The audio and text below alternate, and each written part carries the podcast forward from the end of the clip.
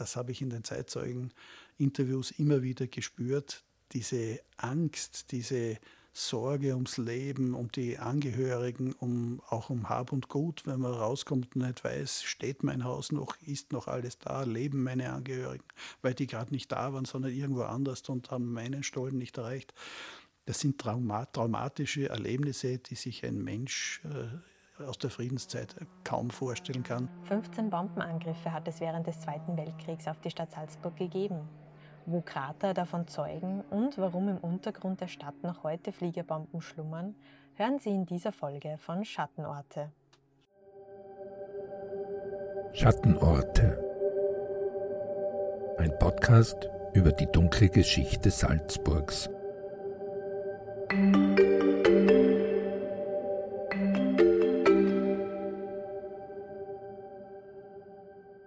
Herzlich willkommen zu einer neuen Folge von Schattenorte. Mein Name ist Simona Pinwinkler und gemeinsam mit meiner Kollegin Anna Boschner beleuchten wir Orte mit dunkler oder oftmals auch vergessener Geschichte im Bundesland Salzburg. In dieser Folge beschäftigen wir uns mit den Bombenangriffen auf die Stadt Salzburg im letzten Kriegsjahr, also von Oktober 1944 bis 1. Mai 1945. Auch umliegende Gemeinden wie Bergheim waren betroffen. So führt mich der Landwirt Matthias Nussdorfer durch die Wälder am Fockenberg und zeigt mir die Krater, die die Bombenabwürfe auf seinen Grundstücken hinterlassen haben. Und ich besuche außerdem die Krater im Wald am Pleinberg unweit der Kirche Maria Plein. Und ein Zeitzeuge, der die Bombenangriffe auf die Stadt noch erlebt hat, nämlich Gerold Müller, erzählt, wie er diese Zeit in Erinnerung hat. Zunächst spreche ich aber darüber mit dem Historiker Erich Marx. Er war langjähriger Direktor des Salzburg Museums und hat sich in dem erfolgreichen Buch Bomben auf Salzburg aus dem Jahr 1995 vom Anton Pustet Verlag eingehend mit den 15 Bombenangriffen auf die Stadt Salzburg beschäftigt. Ich frage ihn zum Ausmaß der Zerstörung zwischen Oktober 1944 und Mai 1945. Man muss sich vorstellen, dass rund ein Drittel der Häuser in Salzburg durch diese 15 Bombenangriffe entweder zerstört oder schwer beschädigt waren. Viele Wohnungen zerstört, Fabriken, also Unternehmungen, Geschäfte zerstört äh, wurden.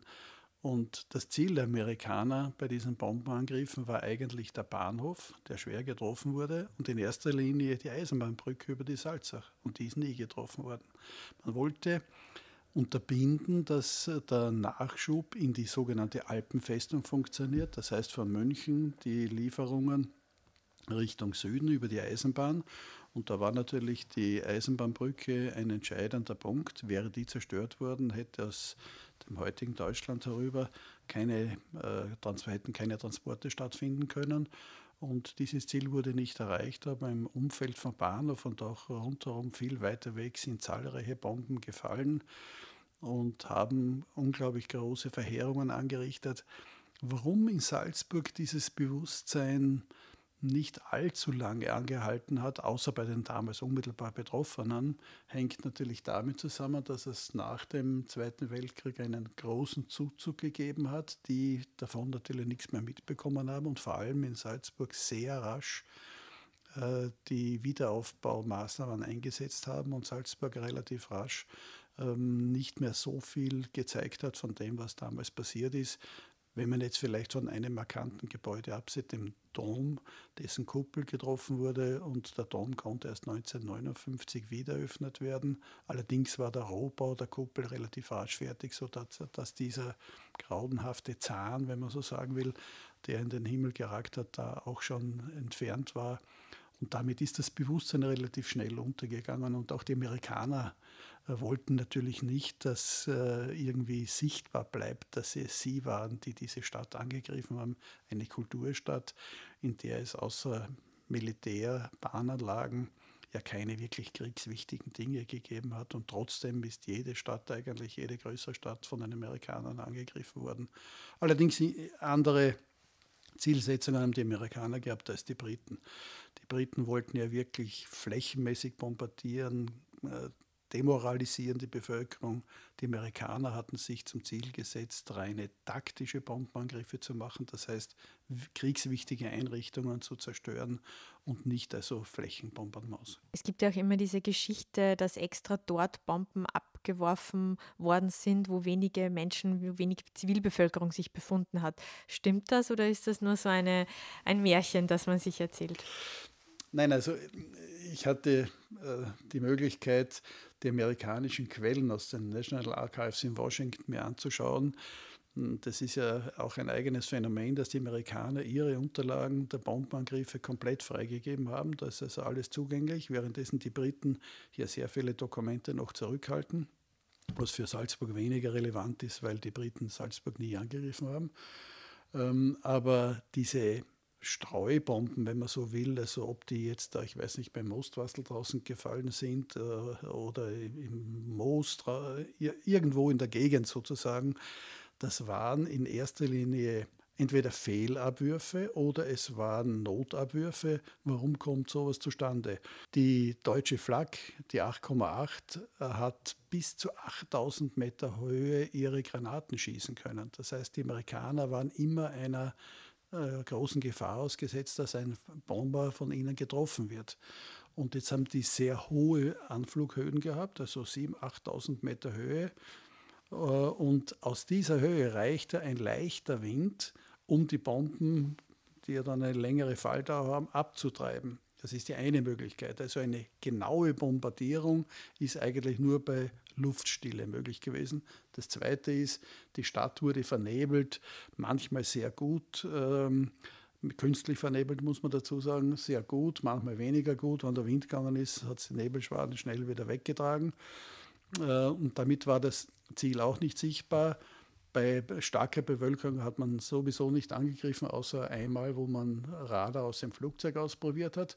Und ein weiterer Grund war, dass ein Flugzeug, das einen leichten Treffer hatte, versucht hat natürlich möglichst sofort alle Bomben loszuwerden, Gewicht abzuladen und Gefahr eines zweiten Treffers und wenn eine Bombe am Flugzeug getroffen wird, explodiert das Flugzeug und damit wären, wäre die amerikanische Besatzung in Gefahr gewesen. Das heißt, sie haben sehr oft auch Notabwürfe gemacht und da war es ihnen eigentlich völlig egal, ob da unten eine Stadt, ein freies Land, ein Wald, was immer ist. Daher gibt es einfach aus diesen genannten Gründen in Gegenden äh, Bombentreffer, Abwürfe, mit denen eigentlich äh, ein vernünftiger Mensch nichts anfangen kann. Warum gibt es die dort? Also äh, ins freie Feld, das wäre Vergeudung sozusagen von Kriegsmaterial, das haben die Amerikaner sicher nicht gemacht. Trotzdem war Salzburg zuerst nicht Hauptziel von diesen Luftangriffen und oft auch nur ein Ausweichziel, so beschreiben Sie es. Wie kommt es dazu? Ja, die Amerikaner sind ja in Süditalien im Großraum Foggia gestartet und hatten Ziele vorgegeben. Das heißt, wenn ein Geschwader gestartet ist, haben die genau gewusst, wohin sie fliegen und welches kriegswichtige Ziel sie bombardieren wollen.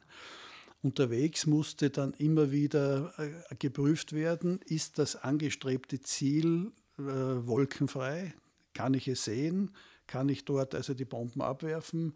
Ist dort womöglich, ähm, äh, sind Jäger dort, also Gegenabwehr?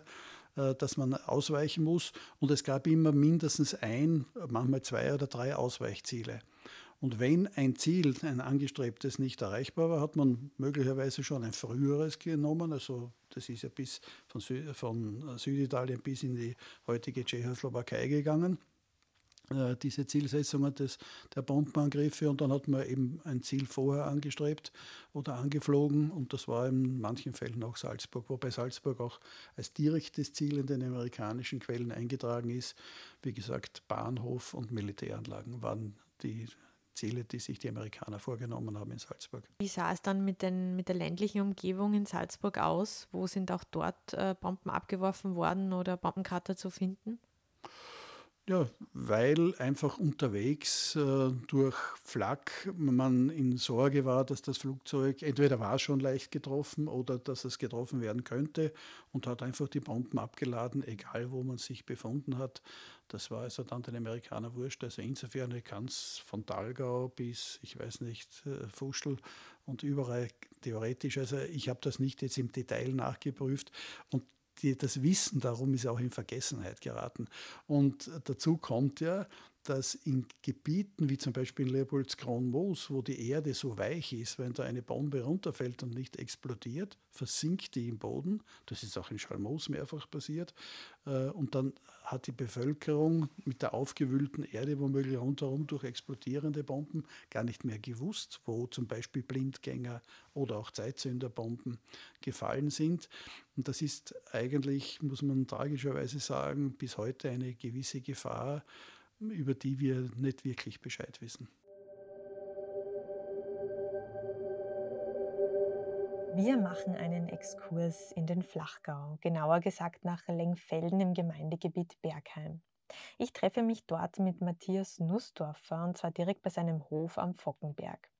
Auf seinen Grundstücken, Wäldern und Wiesen befinden sich mindestens sieben Bombenkrater vom Zweiten Weltkrieg. Die meisten, vor allem jene am Feld, sind zugeschüttet worden, damit die Wiese leichter bewirtschaftet werden kann. Auch im Wald hat man die Krater, die mehrere Meter tief gewesen sein müssen, weitgehend mit Aushubmaterial von Neubauten aufgefüllt, wie er mir erzählt. Und doch erkennt man noch die Rundungen in Durchmessern von etwa 10 Metern und mehr.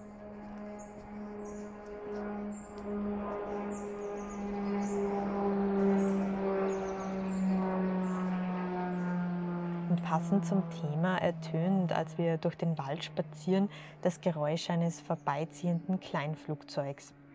Ich sehe nach oben, aber das Blattwerk ist so dicht, dass ich das Flugzeug nicht sehen kann. Matthias Nussdorfer erzählt mir, was er über die Bombardierungen auf Bergheim weiß.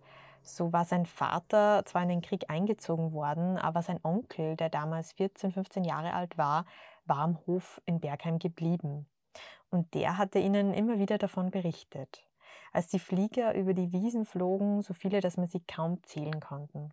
Und wie laut es war, als sie in unmittelbarer Nähe eingeschlagen haben. Die Fensterscheiben sollen vibriert haben, das Haus und die Familie sind aber verschont worden. Noch heute geht es ihm immer wieder so, dass er beim Holzarbeiten Bombensplitter in den Bäumen findet, wie er erzählt. Auch am Pleinberg, nur unweit vom Fockenberg entfernt, befinden sich im Wald hinter der Basilika Maria Plein mehrere Bombentrichter. Sie sind mit Laub bedeckt und teilweise wieder mit Bäumen zugewachsen, aber doch deutlich erkennbar. Hier sind offenbar Blindgänger abgeworfen worden. Eine tragische Geschichte gibt es vom Stöckelbauern in Lengfelden. Dort soll bei Angriffen im Dezember 1944 das Stallgebäude von drei Bomben getroffen worden sein.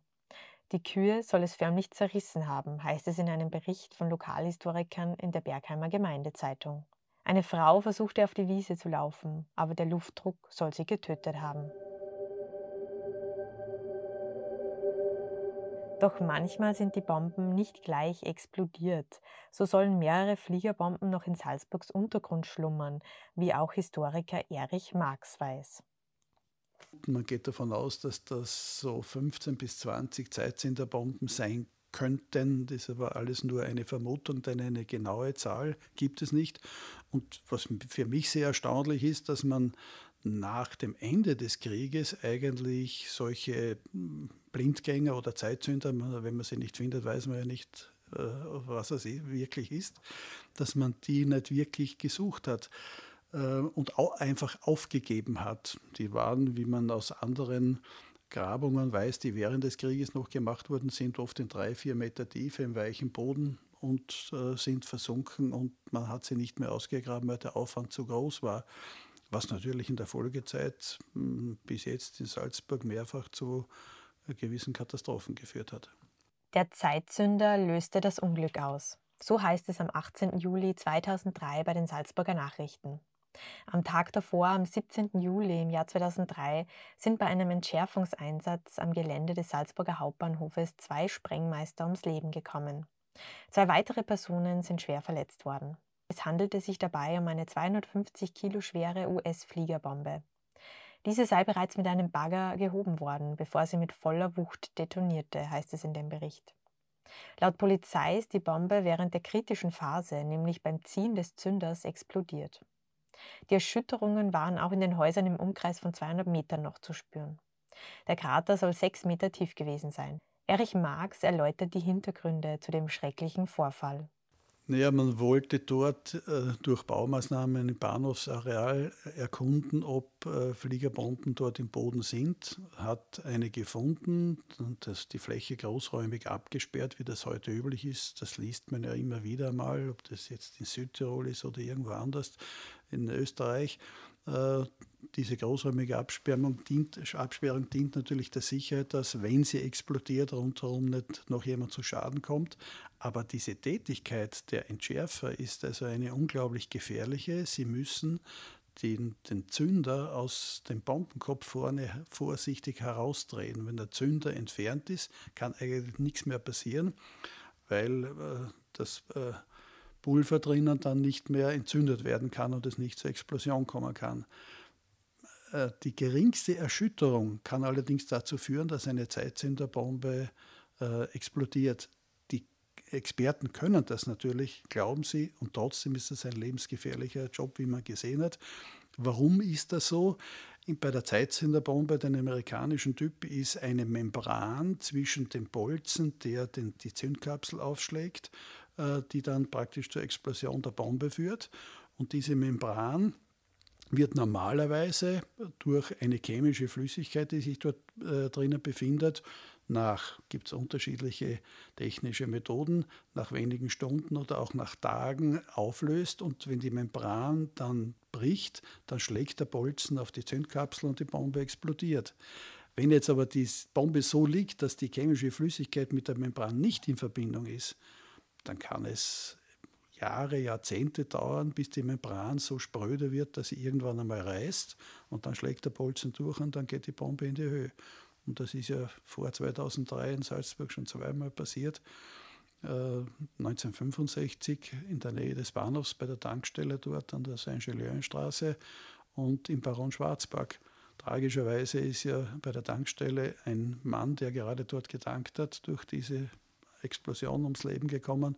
Im Baron Schwarzberg war die Situation insofern glücklicher, weil es dort in der freien Wiese passiert ist nur riesiger Erdhaufen aufgeschüttet wurde sozusagen, aber niemand zu Schaden gekommen ist. Bombenfunde gibt es immer wieder. So wurde erst vor wenigen Monaten im Zuge der Prüfungen für den S-Link, also für die unterirdische Lokalbahnerweiterung im Stadtgebiet, ein metallener Gegenstand beim Markertplatz geortet, der sich möglicherweise als Fliegerbombe erweisen könnte.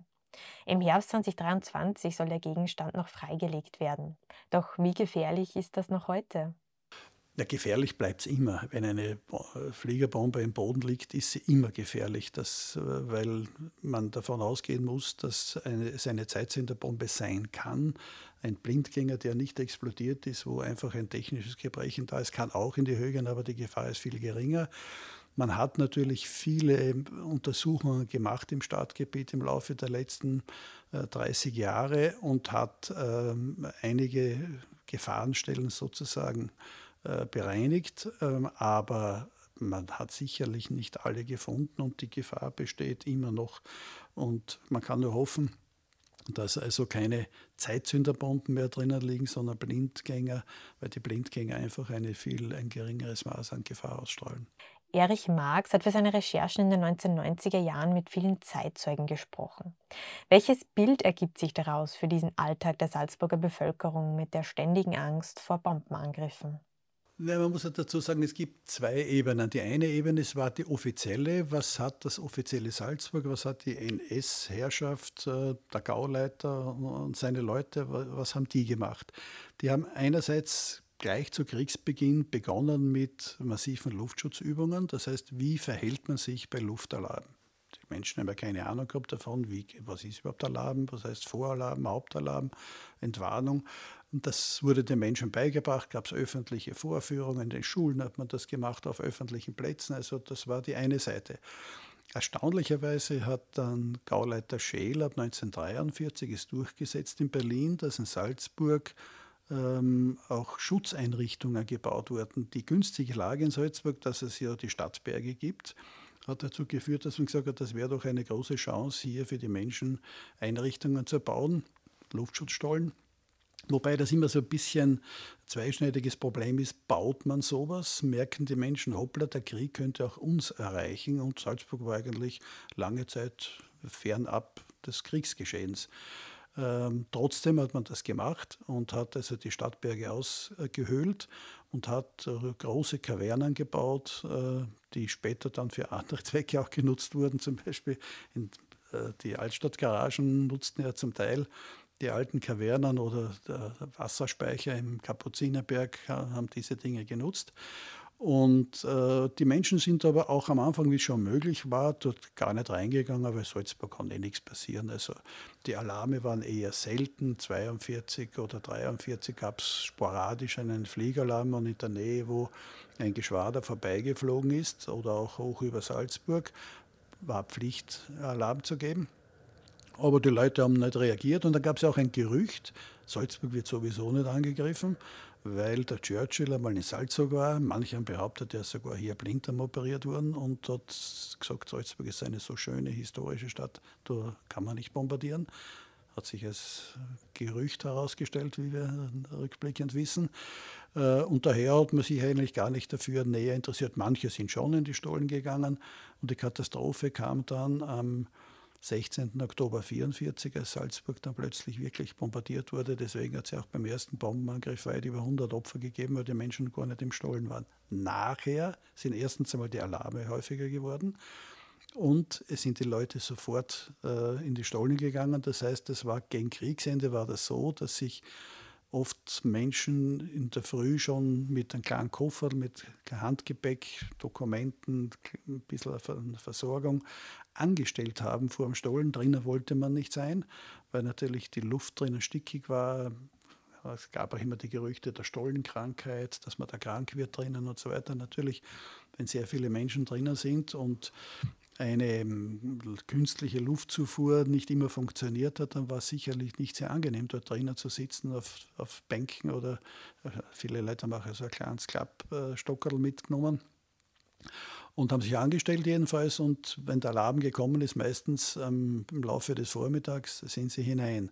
Das war ein eigener Rhythmus. In den frühen Morgenstunden sind die Amerikaner losgeflogen, haben drei Stunden, dreieinhalb Stunden braucht, bis sie in der Nähe waren. Dann ist der Alarm, äh, Voralarm, Alarm, Leute in den Stollen hinein. Da waren dann bis zu 70, 80.000 Menschen in den Stollen, war, war ein Militär auch hier. Und nach, nach dem Alarm wieder heraus.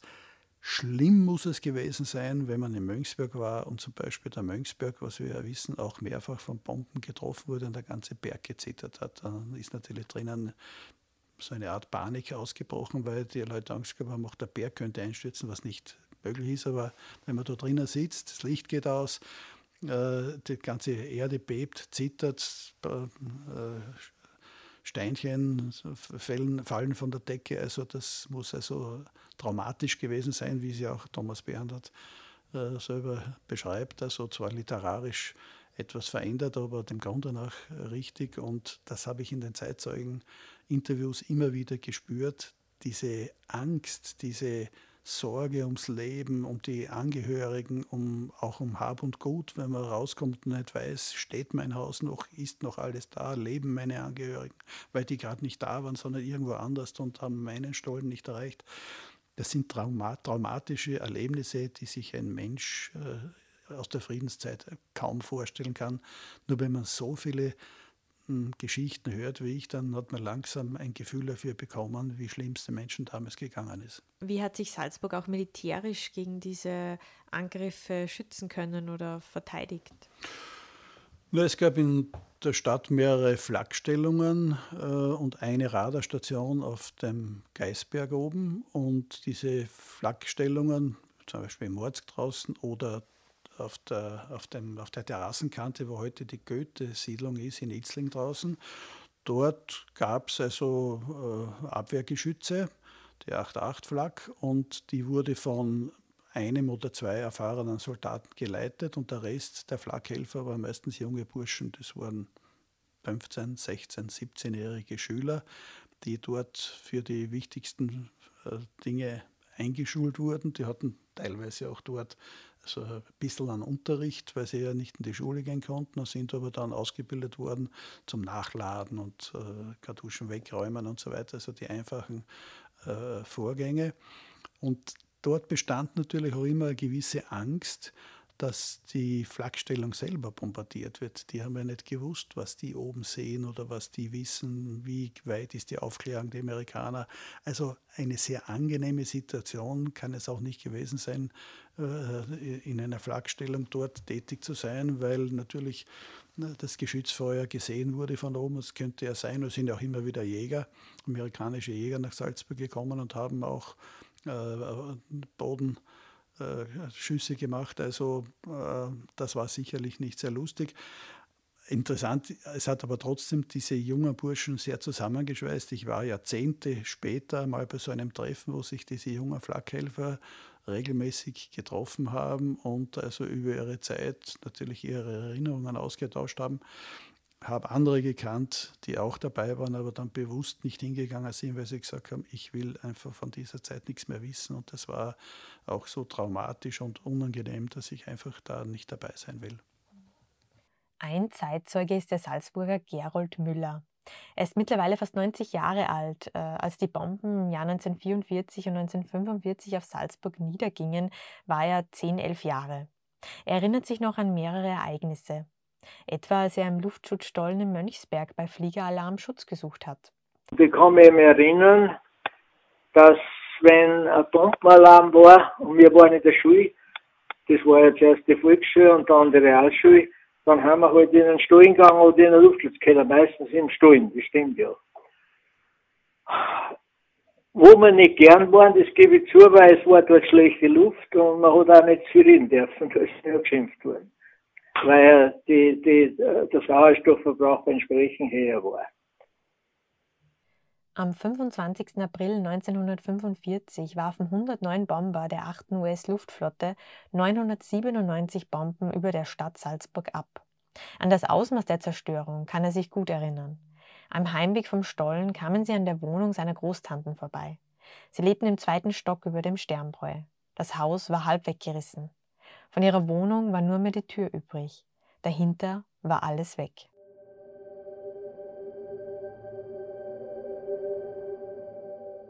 Bei allen Zerstörungen und menschlichen Leids schreibt Erich Marx aber mit einem Blick auf die Zahlen, dass Salzburg im Vergleich zu anderen Städten relativ glimpflich davongekommen sei. In Wien gab es 53 Angriffe, dabei kamen 8769 Menschen ums Leben. In Graz waren es 56 Angriffe und 1980 Tote. In Wiener Neustadt kamen bei 29 Angriffen 790 Menschen ums Leben. In Salzburg starben bei den 15 Angriffen 547 Personen. Ja, wenn man Salzburg vergleicht, etwa sagen wir mit Wiener Neustadt, selbst auch mit Graz oder Wien, ist Salzburg äh, relativ glimpflich davongekommen. Ähm, weil eben hier keine kriegswichtige Industrie gewesen ist. Und das war unser Glück. Und trotzdem waren die Schäden so, dass also nach dem Krieg eine unglaublich hohe Zahl von Wohnungen nicht benutzbar war. Es gab ja bis zu 30.000 Flüchtlinge in der Stadt, unmittelbar zu Kriegsende, nach Kriegsende. Äh, und das war natürlich eine schwere Belastung für die Stadt. Und man kann sich heute gar nicht mehr vorstellen, wie viele Menschen in Baracken gehaust haben, jahrelang und selbst beim Bau des Festspielhauses 1956 bis 1960 gab es noch heftige Diskussionen, sollen wir äh, das Festspielhaus bauen oder sollen wir endlich dafür sorgen, dass die Menschen nicht mehr Baracken wohnen müssen? Und dann hat man sich entschieden, beides zu machen, was eigentlich die beste Lösung war. Mhm. Ähm, ja, Sie haben das jetzt schon angesprochen. Es waren mehr als 2000 Menschen obdachlos in Salzburg äh, durch diese Bombardierungen. Ja, wo sind diese untergekommen? Waren das dann zuerst Notunterkünfte? Wie ist man da vorgegangen? Es gab zwei Möglichkeiten. Man ist entweder ein, in eine Wohnung eingewiesen worden als Obdachloser, wenn man Bombenopfer war sozusagen. Das heißt, es sind größere Wohnungen einfach zwangsweise äh, von anderen Leuten mitbenutzt worden, wo man einfach gesagt hat, ihr habt da fünf Zimmer, da können ohne weiteres eine zweite Familie hinein, hat die einquartiert. Es gab natürlich auch in diesen Zeiten auch ein höheres Maß an Solidarität, als es vielleicht später war. Und man hat auch bekannte Freunde aufgenommen und ich kann mich erinnern aus den Zeitzeugeninterviews, die Menschen, die meisten sind ja mittlerweile gestorben, haben wir erzählt, dass oft Familien ausgemacht haben, wenn bei euch was passiert, kommt ihr zu uns und wenn bei uns was passiert, kommt, kommen wir zu euch. Also so quasi im Freundes- und Familienverband hat man sich dann überlegt, wer kann zu wem gehen, musste enger zusammenrücken. Das hat schon gut funktioniert, also auf der Straße musste niemand äh, hausen. Historiker Erich Marx hat es schon erwähnt, der Wiederaufbau ging in Salzburg sehr rasch voran. Er berichtet dazu Folgendes. Ja, Salzburg hatte vielleicht insofern das Glück, dass das amerikanische Hauptquartier hier in Salzburg am Mozartplatz, wo heute der Landesschulrat drinnen ist, und die Amerikaner nach anfänglicher Besatzungsmentalität, alles ähm, äh, Ausgangssperre und also da war ziemlich hart die ersten Tage, aber relativ bald nach äh, gesehen haben, dass sie eigentlich die Menschen nur dann gewinnen können für die westliche Demokratie, wenn sie ihnen auch helfen und zeigen, dass sie also auch nicht die bösen Feinde sind, sondern eben die Demo Demokratie wieder aufbauen wollen hier und haben ja auch große Hilfsprogramme gestartet. Marshallplan braucht man nur als Stichwort nennen und haben dafür gesorgt, dass äh, sehr rasch äh, der Wiederaufbau begonnen hat, eben gerade durch diese finanzielle Hilfe.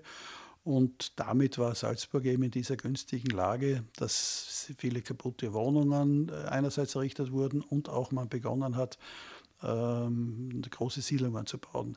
Nicht alles, was in der ersten Nachkriegszeit in den, in den 50er Jahren oder auch bis in die 60er Jahre hinein an Neubauten errichtet wurde, gefällt uns heute, weil einfach rasch billig äh, gebaut wurde, so ja, ich würde nicht sagen Plattenbauten, aber also sehr einfache Häuser. Manche gibt es ja auch nicht mehr, die schon wieder neu errichtet worden sind und so weiter. Aber der Wiederaufbau hat bei uns funktioniert, war auch notwendig, weil die, das Bevölkerungswachstum natürlich sehr stark gewesen ist. Ähm, Salzburg hat ja vor dem Zweiten Weltkrieg äh, nicht einmal 100.000 Einwohner und Heute haben wir 160.000. Man sieht also, dass die große Erweiterung der Stadt erst nach dem Zweiten Weltkrieg passiert ist. Wir sind nun am Ende dieser Podcast-Folge angelangt.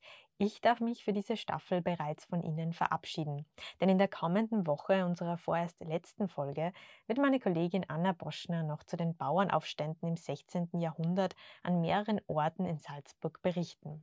Wir freuen uns, wenn Sie dann nächste Woche wieder einschalten. Haben Sie Fragen oder Anregungen zu dieser Folge oder kennen Sie Schattenorte in Ihrer Heimat, die wir in einer künftigen Staffel beleuchten sollen, dann schreiben Sie uns gerne an podcast.sn.at. Alle Folgen zum Nachhören finden Sie auf www.sn.at/podcast sowie auf Spotify, Apple Podcasts und Amazon Music. Ich wünsche Ihnen einen schönen Sommer und bis zum nächsten Mal. Das war ein Podcast der Salzburger Nachrichten. Redaktion Simona Pinwinkler und Anna Boschner. Wenn Sie mehr wissen wollen, finden Sie uns im Internet unter www.sn.at.